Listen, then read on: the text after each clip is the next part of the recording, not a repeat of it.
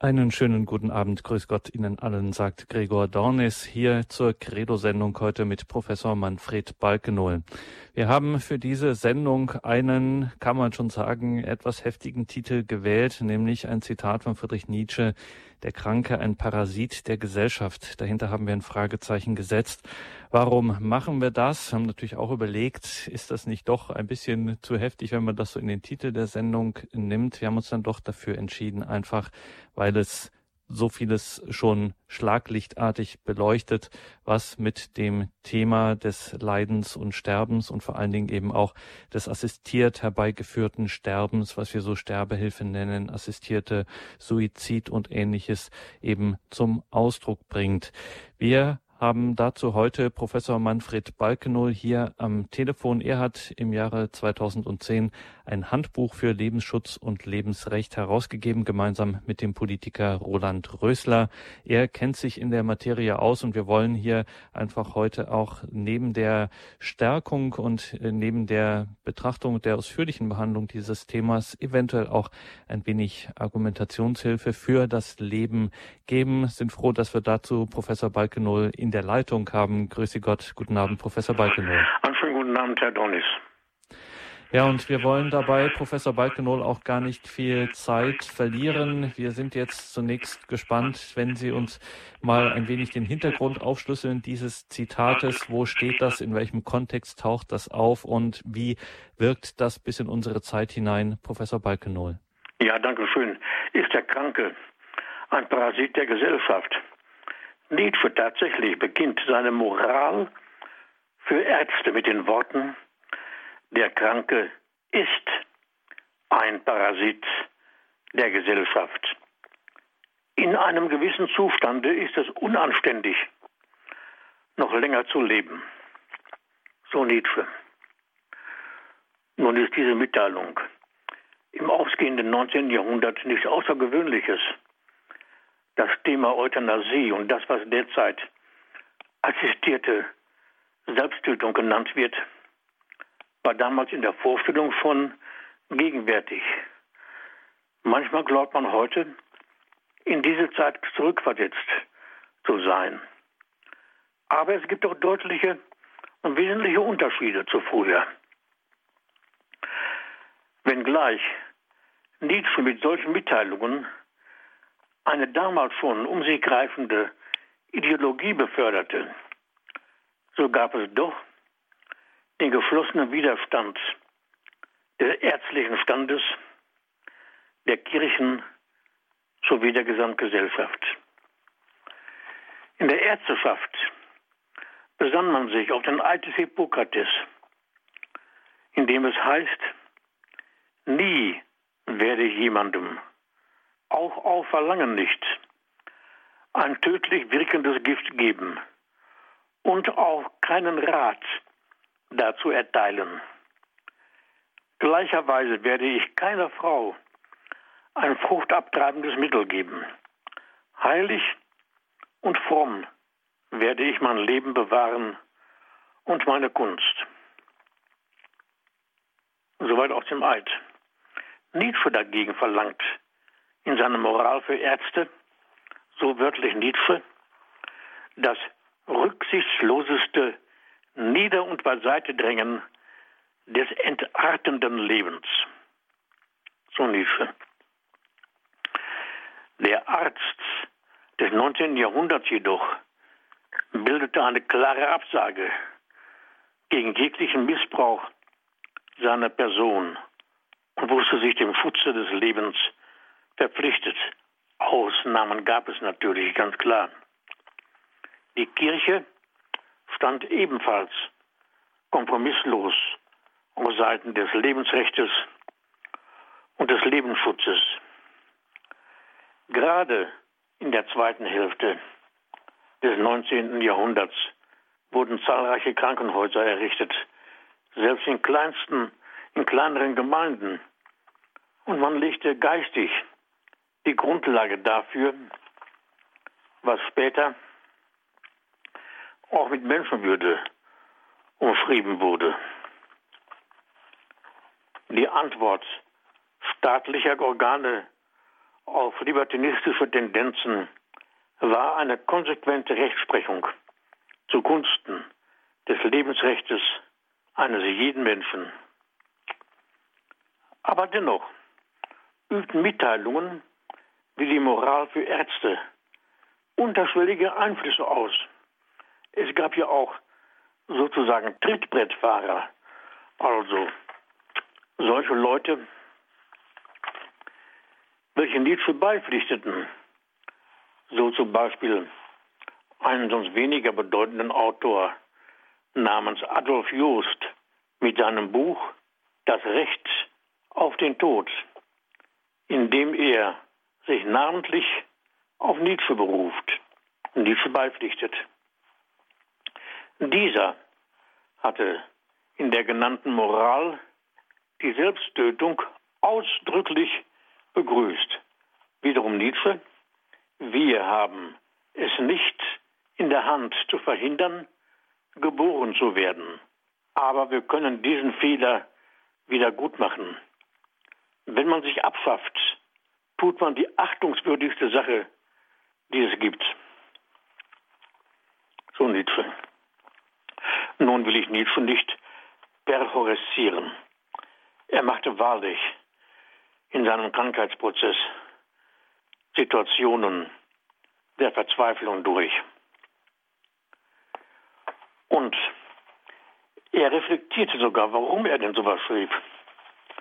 Und dann kritzelte er in seinem Manuskript an den Rand, und zwar auf Latein, Dolor vincit vitam voluntatemque. Ich übersetze das. Der Schmerz besiegt mein Leben und mein Willen. Er hatte also vor Augen, warum er so etwas aussagte. Der Schmerz besiegt mein Leben und mein Willen. Aber er ermangelte eben auch des christlichen Sinnes von Krankheit, Leid, Sterben und Tod. Darum müssen wir, wir kommen noch darauf, auch über den christlichen Sinn von Krankheit, Leid, Sterben und Tod sprechen. Eine Folge von Nietzsche finden wir etwa im 20. Jahrhundert schon in dem 1920 erschienenen Buch von Binding und Hoche, einem Psychiater und einem Strafrechtler, mit dem Titel Die Freigabe der Vernichtung lebensunwerten Lebens. Hier tauchen die Begriffe in diesem Buch, die Begriffe Ballastexistenzen, leere Menschenhülsen, geistig Tote auf, die auf legalem Wege zu beseitigen man forderte.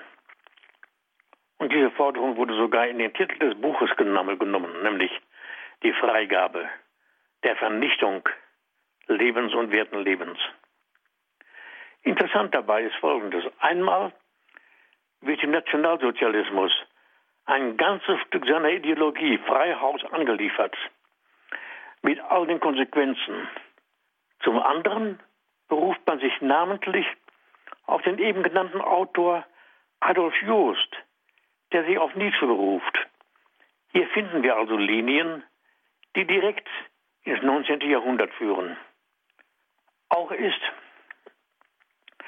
der Einfluss der Euthanasiegesellschaften aus dem angloamerikanischen Raum sowie des Monistenbundes unverkennbar. Ebenfalls wäre hier der Neodarwinismus, vielleicht auch ein großes Stück des Darwinismus selbst zu nennen. Die beiden Autoren, Bindig und Hoche, berufen sich namentlich auf diesen Autor, Adolf Joost. Der wiederum beruft sich namentlich auf Nietzsche. Hier haben wir also Linien, die direkt ins 19. Jahrhundert führen. Nach den Schrecken des Nationalsozialismus mitsamt den mannigfachen Endlösungen haben wir heute nicht nur die Heraufkunft einer neuen Euthanasie-Debatte, sondern mannigfache Formen der Euthanasie selbst. Nach dem Zweiten Weltkrieg war man entsetzt über die Verbrechen und deren Ausmaße im Nationalsozialismus. Ich selber habe ja ein knappes Jahrzehnt des Nationalsozialismus noch erlebt und habe noch ein paar Jahre Schulunterricht im Nationalsozialismus gehabt. Mitsamt der Ideologie, die tagtäglich vor Augen geführt wurde. Ich erinnere mich deutlich daran. In der Schulklasse war in der Mitte, etwas zur Seite, ein Gang. Rechts waren vom, vom, vom Lehrer aus gesehen, waren Linksschüler und Rechtsschüler. Links, das waren die, die nicht so gut mitkamen in der Schule. Das waren die Untermenschen. Sie wurden eigens so benannt. Rechts, das waren die Herrenmenschen. Die Untermenschen hatten nur da zu sitzen und sich nicht zu mucksen. Aber sie durften die Klassenarbeiten mitschreiben. Und wenn jetzt Leute fleißig waren und hatten gute Arbeiten geleistet, dann wurden sie befördert, dann kamen sie zu den Herrenmenschen. Sehen Sie, liebe Zuhörerinnen und Zuhörer. Und so etwas habe ich selber miterlebt, Nationalsozialismus. Nach den Schreckensjahren, das waren wirklich Schreckensjahre, nach den Schreckensjahren formulierte man angesichts der Ausschreitungen, die es ja sogar in Schulen gab, die Ausschreitungen, den sogenannten Nürnberg-Code, den Nürnberger Kodex. Das war im Ärzteprozess, da war ein Urteil, das Urteil ergangen des amerikanischen Militärtribunals in Nürnberg 1947. Das waren Grundsätze, die aufgestellt worden waren, zum Beispiel über die Zulässigkeit medizinischer Versuche an Menschen, deren Missachtung dem Urteil zufolge den Grundsätzen des Völkerrechts widerspricht, wie diese sich aus den unter Kulturvölkern angenommenen Gebräuchen, den Gesetzen der Menschlichkeit und dem Diktat des öffentlichen Gewissens ergeben. Der Nürnberg-Code ist die Grundlage der 1964 in Helsinki und 1965 in Tokio von der Generalversammlung des Weltärztebundes beschlossenen Deklaration über die Durchführung medizinischer Versuche bzw. Forschung am Menschen. Die Väter und Mütter des Grundgesetzes unserer Verfassung hatten ebenfalls aus der Geschichte gelernt und mit Artikel 2 Absatz 2 Satz 1 betont, jeder hat das Recht auf Leben und körperliche Unversehrtheit. Die ausdrückliche Aufnahme des an sich selbstverständlichen Rechtes auf Leben, die Aufnahme in die Verfassung hinein, erklärte sich als Reaktion auf die Vernichtung lebensunwerten Lebens, auf Liquidierungen und Endlösungen, die vom nationalsozialistischen Regime durchgeführt wurden. Später hatte das Bundesverfassungsgericht erklärt, dass der Staat unabhängig von einer geschriebenen Verfassung niemals die Rechtsmacht hat, Angriffe auf das Leben zu gestatten. Ich sage das, Wort nochmal, weil es so wichtig ist. Das Bundesverfassungsgericht hat erklärt, der Staat hat nicht die Rechtsmacht, Angriffe auf das Leben zu gestatten. Und es erklärte ebenfalls wiederholt und unmissverständlich, dass der Satz, jeder hat das Recht auf Leben, auch auf das ungeborene Kind zutrifft und verbürgt somit seine biologische und personale Existenz nochmals mit Verfassungsrang. Diese rechtliche Position muss man im Auge haben, wenn die Freiheit der Forschung auf das Grundrecht auf Leben stößt. Dieses Grundrecht auf Leben ist das elementarste und wichtigste Persönlichkeitsrecht. Es nimmt unter allen Rechtsgütern und subjektiven Rechten eine Sonderstellung ein. Denn es ist die unabdingbare Voraussetzung für das Innehaben können eines jeden anderen Rechtes und aller Grundrechte überhaupt. Das Recht auf Leben ist das einzige Grundrecht, das nicht vorübergehend verkürzt oder eingeschränkt werden kann, um es dann wieder in Gebrauch nehmen zu können. Denn die Unterdrückung des Lebens hat den Tod zur Folge. Daher ist der Schutz des Lebens von Anfang an durch die Verfassung garantiert. Gegenüber dem Recht auf Leben gibt es kein wichtigeres Grundrecht. Wir müssen diesen Gedanken noch weiter ausziehen. Vielleicht hören wir zwischendurch ein paar Klänge Musik.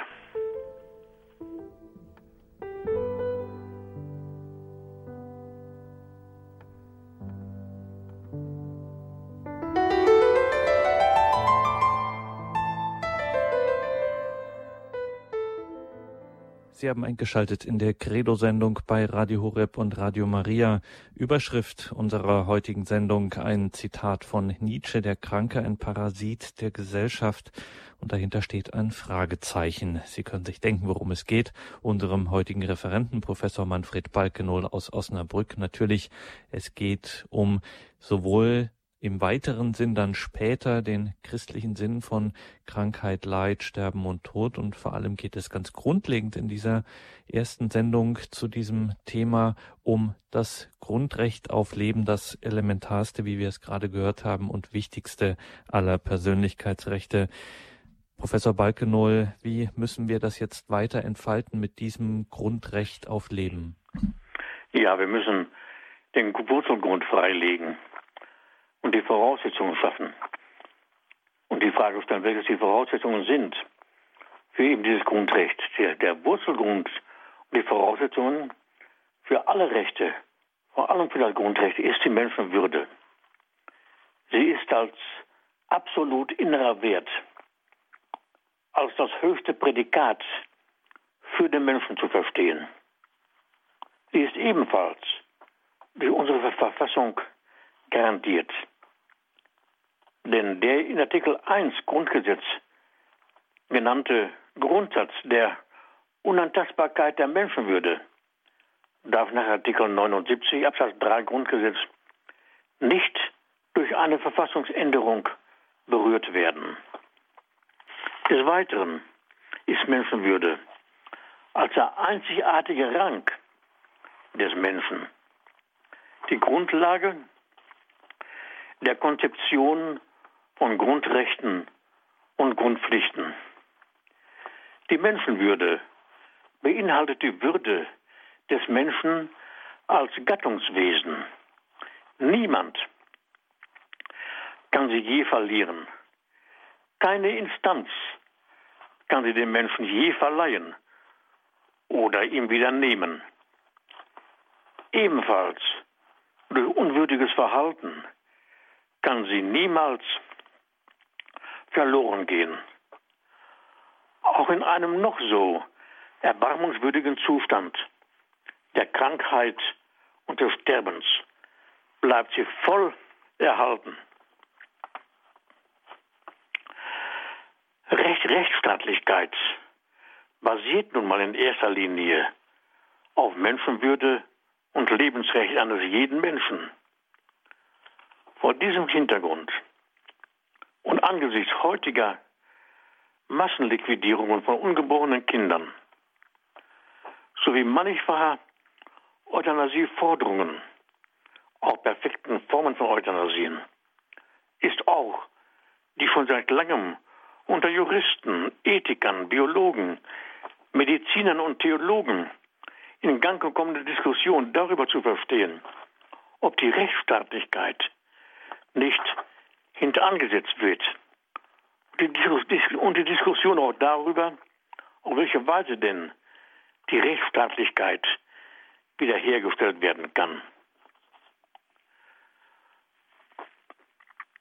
Und von einem Sozialstaat kann ebenfalls keine Rede mehr sein, wenn die schwächsten Glieder einer Gesellschaft getötet werden.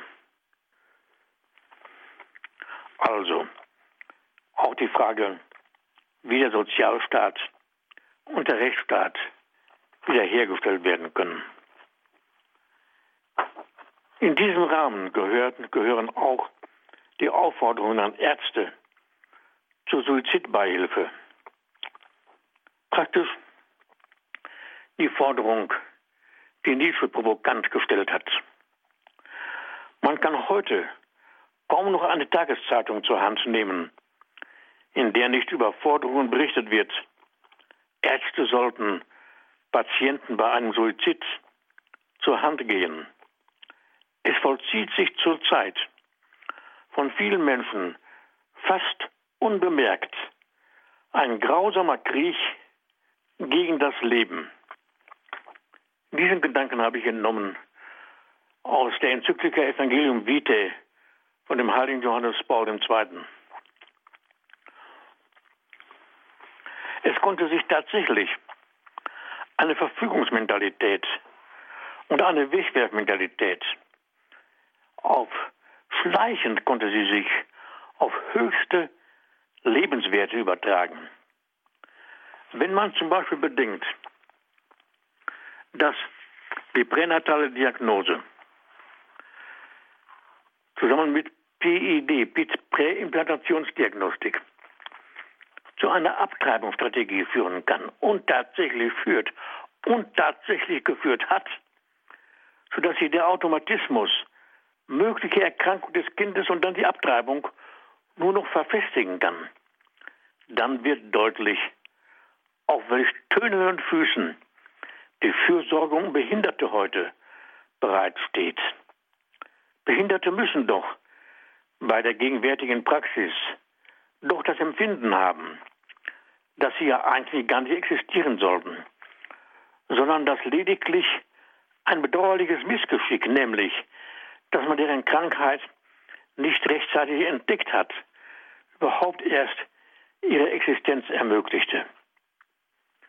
Andererseits zeigt sich in Diskussionen auch und gerade mit Studenten heute eine neue Sensibilität. Es wird nämlich gefragt, wieso es denn unter rechtsstaatlichen Bedingungen zur Endlösung der Behindertenfrage durch pränatale Diagnose und Präimplantationsdiagnostik kommen kann. Ich selbst bin in Vorlesungen, Veranstaltungen danach gefragt worden. Ich bin hoch, ich bin hochschulöffentlich danach gefragt worden und auch sonst in der Öffentlichkeit bereits. Man verlangte hiervon von mir eine Antwort. Der Sinn von Krankheit, Leid, Sterben und Tod wird heute kaum noch, kaum mehr gesehen.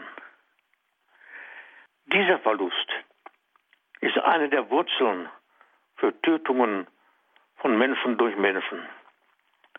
Der kulturstiftende, ja der schöpferische Sinn von Krankheit und Leid beinhaltet ja wohl an Realität auf beiden, auf beiden Seiten. Im helfenden und heilenden Menschen werden angesichts des Leidens die tiefsten personalen und sozialen Kräfte geweckt, deren der Mensch überhaupt fähig ist und die zum Einsatz und zum Spenden von Trost ermutigen.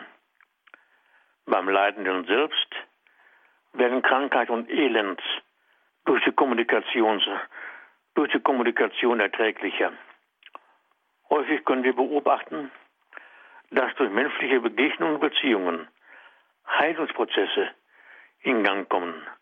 Auch und gerade dann, wenn medikamentöse und apparative Einwirkungen erfolglos blieben. Schon Paracelsus betonte, die Liebe ist die beste Arznei. Paracelsus, ein Arzt der Renaissance. Viele Menschen sind heute kaum noch fähig, Leiden auch als Bereicherung zu verstehen und zu erfahren. Unverständlich wird heute der heilbringende Sinn von Krankheit und Leid. Letztlich ist es gar nicht möglich, Leiden zu erklären. Leiden muss man bestehen. Sinn und Ziel des Leidens im christlichen Sinne wird bereits vom Apostel Paulus sehr deutlich gesehen, wenn er sagt, zum Beispiel, sind wir aber Kinder, dann auch Erben. Wir sind Erben Gottes und sind Miterben Christi. Wenn wir mit ihm leiden, um mit ihm verherrlicht zu werden. So sagt es der Apostel Paulus. Und er sagt es noch deutlicher, diesen Gedanken. Er sagt dann auch noch sehr starke Worte. Jetzt freue ich mich in den Leiden, die ich für euch ertrage. Für den Leib Christi, die Kirche, ergänze ich in meinem irdischen Leben das, was am Leiden Christi noch fehlt. Wir finden eine Parallele beim Apostel Petrus. Wenn er sagt, freut euch, dass ihr Anteil an den Leiden Christi habt, denn so könnt ihr auch bei der Offenbarung seiner Herrlichkeit voll Freude jubeln.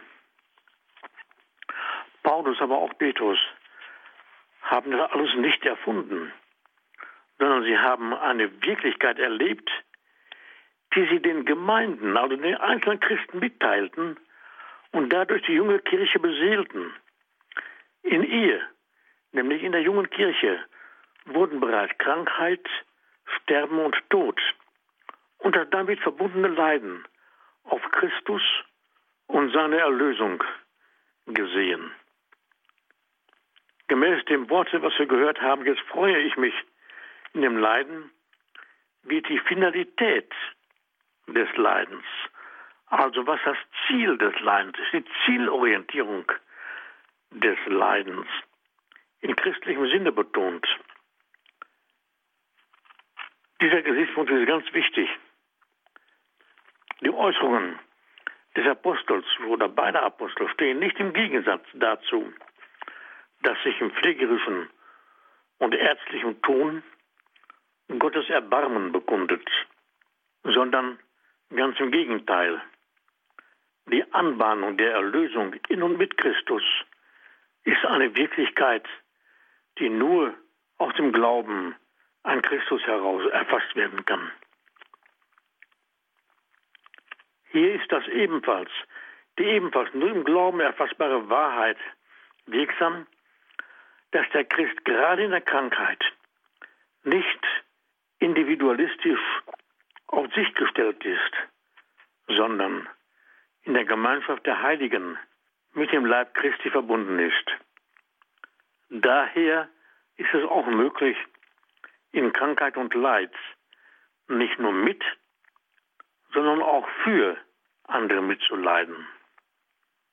In diesem dezidiert christlichen Sinn sind Krankheit, Leid, Sterben und Tod auch im Zusammenhang zu sehen mit Schöpfung und Erlösung, gemäß dem Pauluswort, dann nämlich durch einen Menschen, der tot gekommen ist, so kommt durch einen Menschen auch die Auferstehung der Toten. Denn wie in Adam alle sterben, so werden in Christus alle lebendig gemacht werden. Im ersten Korintherbrief haben wir das. 1521. Gemäß einer solchen finalen, also auf einer zielorientierten Deutung, kann Gesundheit nicht das Maß allen Lebens erscheinen. Und es kann nicht der Sinn der Krankheit sein, diese mit gesteigerter Lebensgier utopisch zu bekämpfen sich gegen sie aufzubäumen und mit Gott zu hadern. Krankheit und Leid sind so geheimnisvoll, wie der Tod, an den sie gemahnen. Was aber den Sinn von Krankheit und Leid anbetrifft, so taucht beim Apostel Paulus, auch bei Petrus, eine ganz neue Dimension auf. Zwar haben wir schon im Alten Testament ganz weit entfernt schon eine Hoffnungsperspektive, die ins Neue Testament hineinleuchtet. Und zwar bei Hiob. Doch ich weiß, mein Erlöser lebt, so Hiob. Hiob 1925. Wir können diese Worte als eine Vorausahnung der Erlösung aus dem Leiden verstehen. Und auch der Prophet Jona steht im Alten Testament als ein Zeichen der Hoffnung. Ebenfalls war die übrige Antike nicht ganz ohne Hoffnungsperspektiven. Da sehen wir an Gestalten wie Hippokrates, worauf wir noch zu sprechen kommen wollen, und Sokrates. Aber bei Paulus taucht eine ganz neue Wirklichkeit auf. Zwar können wir schon außerchristlich auf das schöpferische und kulturstiftende Element von Krankheit und Leid aufmerksam machen, auch auf den hinweisenden und anfragenden Sinn von Krankheit. Wir kennen die Lehre vom reifungsfördernden und kommunikationsstiftenden Sinn von Krankheit und Leid. Was aber bei Paulus und bei Petrus deutlich wird, ist der heilbringende und erlösende Sinn von Krankheit, Leid, Sterben und Tod. Das ist eine ganz neue Dimension, die vor dem Christentum nicht gedacht werden konnte die auch in einer modernen nachchristlichen Welt durch Fortschrittsgläubigkeit nicht erreicht und ersetzt werden kann. Auch durch komfortables Sterben, welches erreicht werden soll, kann das nicht ersetzt werden.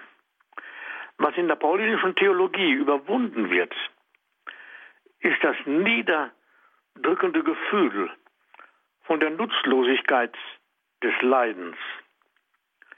In der ganzen Menschheitsgeschichte gibt es keine höhere oder tiefere Mitteilung über das Leiden, die hier beim Apostel Paulus als höchste Berufung mitgeteilt wird.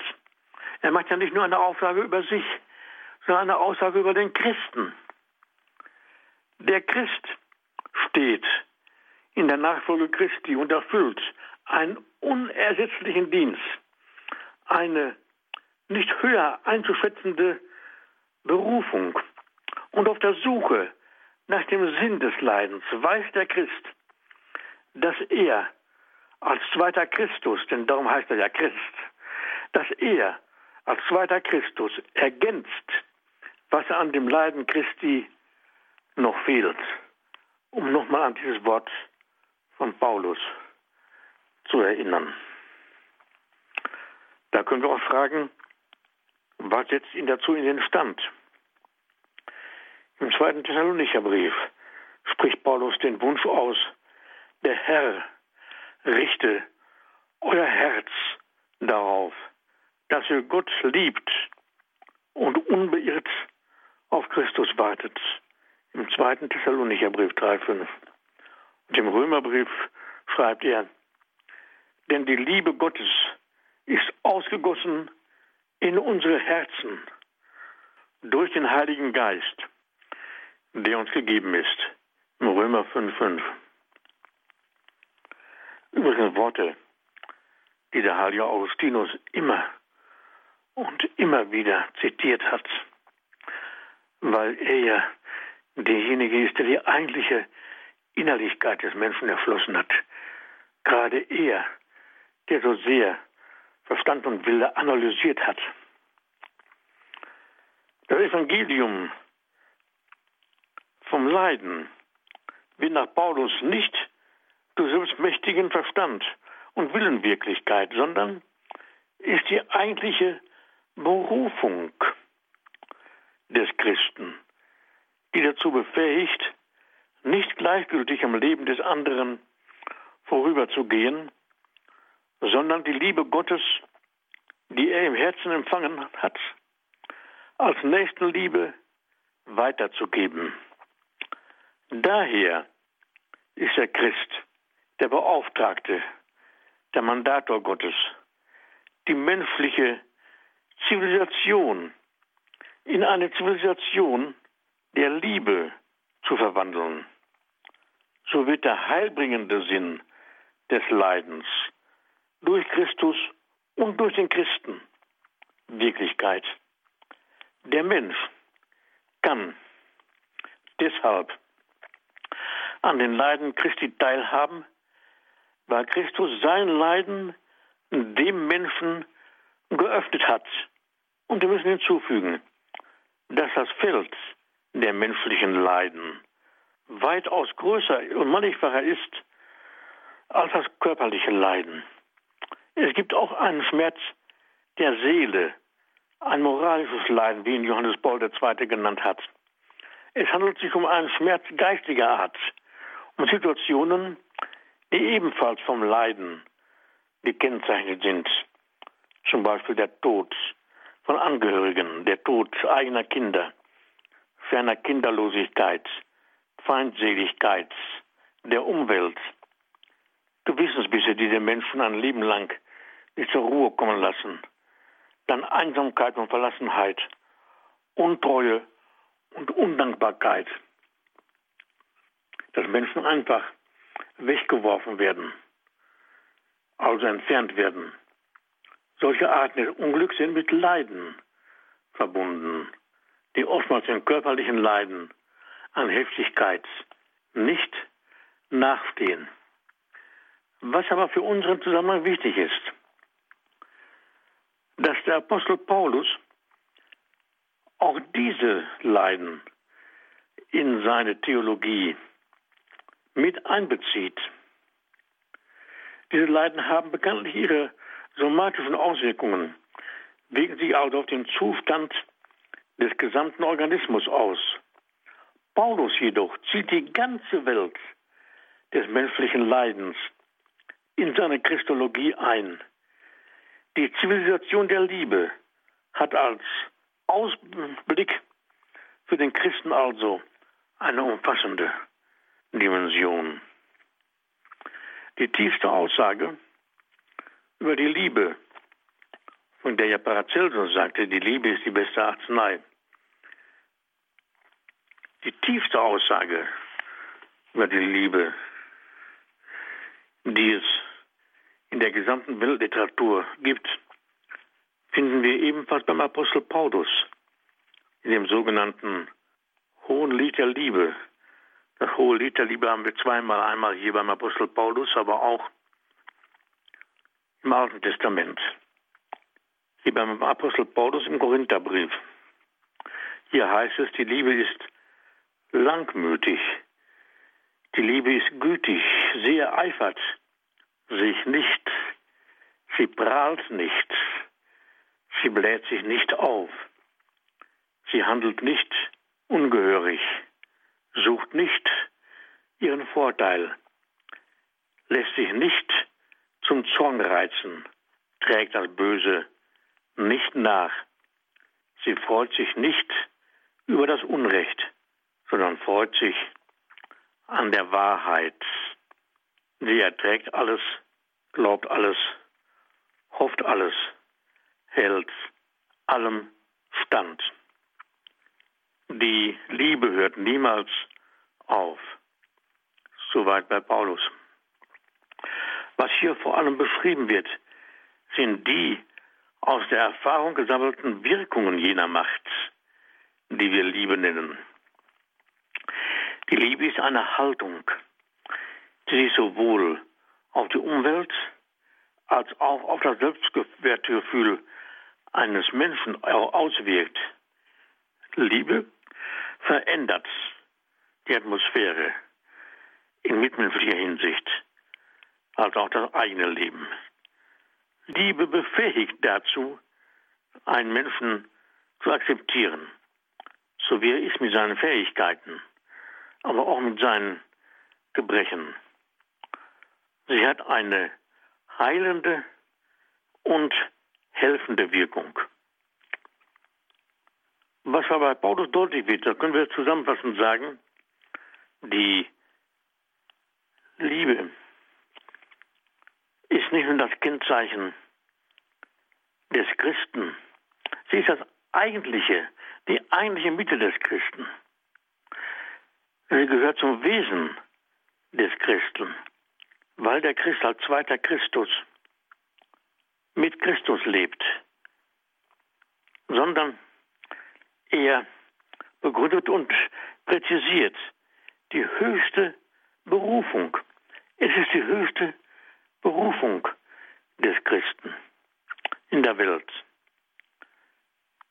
Er weist, nämlich Paulus, die einzige gültige Perspektive auf im Krankheitsprozess, in Krankheit, Leid, Sterben und Tod, nicht zu verzweifeln und dem Ausblick auf den Tod standhalten zu können. Diese Gedanken, liebe Zuhörerinnen und Zuhörer, sind im Gegensatz zu sehen zu dem, was Nietzsche sagte, der Kranke ist ein Parasit der Gesellschaft. Nein, der Kranke übt die höchste Berufung aus. Nach dem Apostel Paulus und nach dem, nach dem Apostel Petrus die höchste Berufung. Und insofern kann, kann man sich nur wundern, dass Nietzsche bei seiner hohen Intelligenz solche Worte hat finden können. Aber immerhin hat er ja erkannt, wieso er zu den Vorfassungen kam, indem er sagt, Dolor vincit vitam, wohl unter dem der, der Schmerz besiegt mein Leben und mein Willen. Der Christ aber hat die Aufgabe, die höchste Berufung im Prozess der Krankheit, des Leidens, des Sterbens und des Todes zu leben. Wir wollen diesen Gesichtspunkt, meine lieben Zuhörerinnen und Zuhörer, noch weiterführen ein andermal. Wir wollen hier zunächst innehalten, vielleicht noch ein paar Klänge Musik hören und vielleicht auch noch ein paar Wortmeldungen hinzunehmen. Ich bedanke mich zunächst für Ihre Aufmerksamkeit und für Ihre Geduld.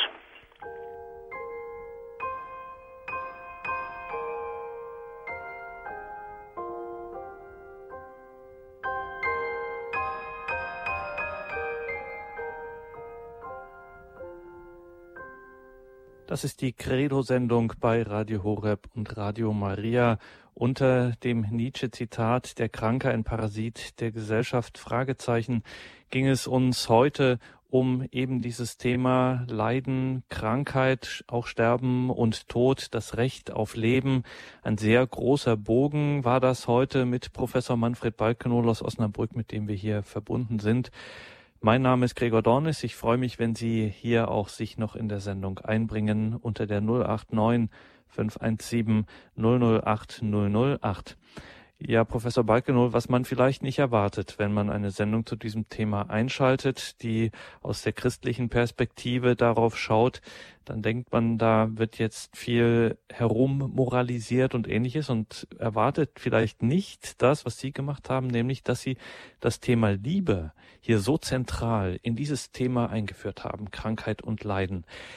Wenn wir heutzutage in unserer Gesellschaft von Liebe sprechen und von dem, was wir uns darunter vorstellen, dann haben wir sehr romantische und durchaus auch sehr tiefgehende, das Menschliche sehr weit auslotende ähm, Gedanken dazu. Aber das Thema Leiden, das Thema Krankheit, das Thema Sterben taucht in diesem Kontext eher weniger auf. Kann man sagen, dass vielleicht sich sozusagen das ein Bewährungsraum und auch ein ganz eigener Lebensraum der Liebe ist und wenn man den vielleicht im christlichen Leben, im christlichen Alltag, wenn man eben auch deutlich zeigt nach außen, dass eben die Liebe sich in den Situationen des Leidens äh, bewährt, dass man mitleidet, dass man für andere leidet, dass das auch eine große Ausstrahlungskraft haben könnte in Zeiten, in denen Leiden und Krankheit und Sterben und Tod eher gesellschaftlich an den Rand gedrängt sind und eher, ich sag's mal wirklich so, äh, wörtlich ungeliebt sind? Ja, selbstverständlich. Das ist eine, eine Form der Liebe, die über andere gültige Formen der Liebe auch weit hinausgeht, obwohl ja die Liebe in der Seele des Menschen nicht auseinanderzupflücken ist. Man kann wohl verschiedene Aspekte deutlich machen. Diese gibt und die mitwirken im Menschen, auch in der Bewältigung der Aufgaben und in der Bewältigung von Krankheit, Leid, Sterben und Tod. Sehr früh schon war der Mensch auf der Suche nach dem Sinn von Krankheit, Leid, Sterben und Tod. Und diese Antwort, die tiefste Antwort und die höchste Antwort, die ist erstmalig im Christentum und durch den Apostel Paulus so gegeben worden. Aber es ist die Aufgabe des Christen, nicht so nebenbei, sondern die zentrale Aufgabe des Christen jedenfalls sieht es der Apostel Paulus so und auch Petrus sieht es so. Das sind ja die, die frühesten, die, die Briefe sind ja die frühesten Dokumente im Neuen Testament. Die Evangelien sind ja später. Da wird ja das eine oder andere, die, die, die, die frohe Botschaft weiter ausgeführt weiter für das Leben der Menschen deutlich gemacht. Aber die ersten Mitteilungen sind doch die Briefe. Da wissen wir. Und in diesen Briefen wird ja auch die urtümliche christliche Perspektive sehr deutlich mitgeteilt. Der Apostel Paulus hat den Mut, dieses zu tun. Sein Leben ist ja gekennzeichnet durch Krankheit, Leid, dann auch von Sterben und Tod. Und seine, seine, seine Mitteilungen macht er der, gibt er der Gemeinde kund. Er spricht ja oft von sich selbst, jetzt freue ich mich. Aber er will ja nicht nur für eine Mitteilung machen von sich selbst, sondern die Mitteilung des Christen. Wie der Christ mit Krankheit, Leid, Sterben und Tod umgeht. Dass er, der Christ, hier seine höchste Berufung finden möge. Und das hat es vor dem Christentum in dieser Weise nicht gegeben. Im Alten Testament finden wir sozusagen Vorausahnungen von Jonas zum Beispiel, nicht wahr? Und von Hiob, ich weiß, dass mein Erlöser lebt von Jonas. Und auch haben wir, sonst in der Literatur, auch in der ähm, antiken Literatur, nicht nur Hoffnungslosigkeit. Wir haben dort sehr viel Hoffnungslosigkeit. Aber nicht nur. Wir haben auch Gestalten wie Hippokrates, wie Sokrates. Wir haben Gestalten wie Aristoteles, der den Blick auf den Menschen richtete und die Frage von stellte, was ist der Mensch? Wir haben Hippokrates, ein griechischer Arzt, der als Vater der Heilkunde gesehen wurde, der bereits die ethischen Pflichten des Arztes zusammenfasste, nämlich zu heilen, das Leben zu schützen und niemals zu zerstören. Er gibt eine ganz klare Absage an jegliche Formen der Euthanasie. Und jetzt müssen wir unbedingt zu unserer Hörerin gehen, die schon ein klein bisschen in der Leitung wartet. Sie hat uns aus den Niederlanden angerufen. Schwester Edelwina, guten Abend, grüße Gott. Guten Abend. Ich möchte zunächst ganz herzlich danken für die sehr äh, wie soll ich das sagen, weit ausgebreiteten Vortrag. Man kann das gar nicht besser bringen.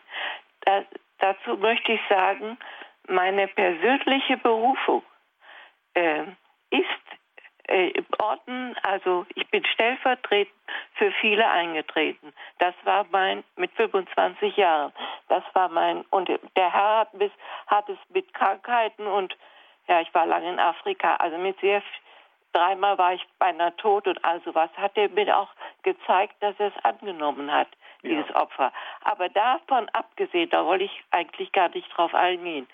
Ich weiß, dass in Japan der Tod immer verschwiegen wurde und dass äh, ein alter Mensch, vor allem die Frauen, sich still in die Berge oder Wälder begangen, be, be, äh, hin, hingegangen sind und gestorben sind, ohne dass sie äh, dass sich jemand äh, weiter darum kümmerte. Ja. Das war einfach so. Und wir haben von einer Schwester den Bruder, der als Jesuit in Japan arbeitet. Er ist Professor und hat eine große, äh, wie soll ich sagen, Lehre über den Tod. Und das ist weit aus, ausgebreitet worden bis zu den Hospizen. Die haben Hospize gegründet. Ja. Er hat ganze Vorträge, also hat die Menschen in den Universitäten, hat die genau vorbereitet auf, wie das läuft im Leben, Tod, Auferstehung. Und hat einen ganz breiten, weiten äh, Zuhörerkreis. Ich ja. wollte nur sagen, was, was ist so was Schönes, äh, wenn also Menschen, die hoffnungslos sind und Menschen, die dann doch die Hoffnung lernen und dann äh, sogar Hospize bilden. Das ja. wollte ich sagen. Ja, wir haben ja nicht nur im 19. Jahrhundert diese Mitteilung von Nietzsche, wir haben ja auch schon die Hospizbewegung im 19. Jahrhundert. Auch mhm. von, dass in, in, in, kleinen Gemeinden so etwas entstanden ist. Ja. Ja.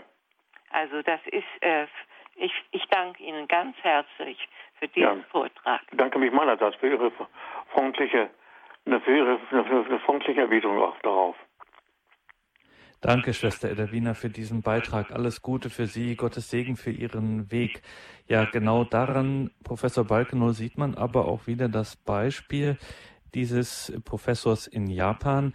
Wenn das in die Gesellschaft ausstrahlen kann. Das heißt, wenn es Menschen gibt, die das bezeugen und da muss man jetzt vielleicht gar keine Bücher schreiben, sondern einfach eben, wie ich das vorhin noch andeutete, einfach ein Zeugnis geben äh, dessen, dass man äh, mit der Liebe diesem Leiden begegnet und dann vielleicht sogar als Christ all das Leid, das eigene Leid vielleicht auch äh, tatsächlich als sinnvoll bezeugen kann. Das heißt, also das ist ja Ihre große Pointe, dass Sie sagen, das Leiden ist nicht gut oder so etwas in dem Sinne, das ist es ja nicht, sondern es gibt einen tieferen Sinn, der darin steckt oder einen höheren Sinn, einen heilbringenden Sinn und der, so schwer das auch fällt, ähm, kann durchaus durch nicht nur den eigenen Glauben, sondern eben auch durch dieses, was wir haben als Kirche zum Beispiel, als Gemeinschaft, als äh, die, die in Christus getauft sind, ähm, durchaus entfaltet werden oder sichtbar gemacht werden, dass sowas dann auch tatsächlich erkannt wird von Menschen, die vielleicht außen stehen, die nicht Christen sind, ja, äh, die sich, die das sozusagen schon irgendwie innerlich merken, Moment mal, hier spielt sich etwas ab, was mich anzieht. Ja, so ist das muss man sehen. Und diese Mitteilungen sind im Neuen Testament tatsächlich vorhanden. Sie werden heute fast überlesen. Man, man liest darüber hinweg, sind aber, aber existenziell wichtig für das Leben eines jeden Christen.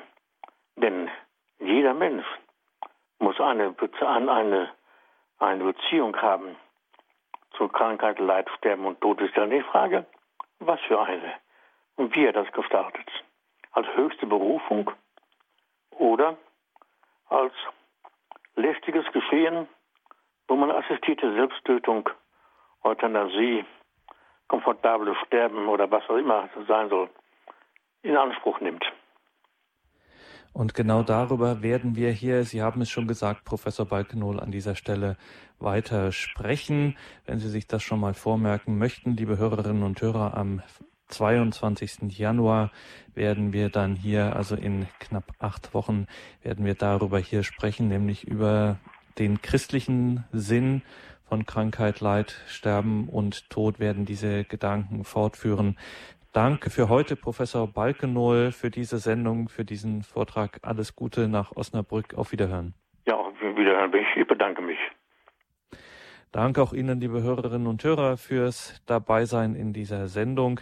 Davon gibt es CD und Podcast. Schauen Sie dazu auf horeb.org. Danke vor allem auch an Ingrid Seiringer in der Regie. Sie begleitet Sie jetzt gleich weiter hier durch das weitere Programm. Letzter Hinweis noch, das in der Sendung angegebene Handbuch für Lebensschutz und Lebensrecht, herausgegeben von Manfred Balkenohl und Roland Rösler mit vielen prominenten und lesenswerten Beiträgen, ist seinerzeit im Bonifatius Verlag erschienen. Es wird derzeit zwar nicht aufgelegt, ist aber durchaus antiquarisch erhältlich, wenn man sich da umschaut. Da gibt es doch so einiges im Internet zu finden. Handbuch für Lebensschutz und Lebensrecht. Manfred Balkenohl und Roland Rösler, die Herausgeber. Mein Name ist Gregor Dornes. Ich danke Ihnen, dass Sie hier mit dabei waren, wünsche Ihnen alles Gute und gottesreichen Segen.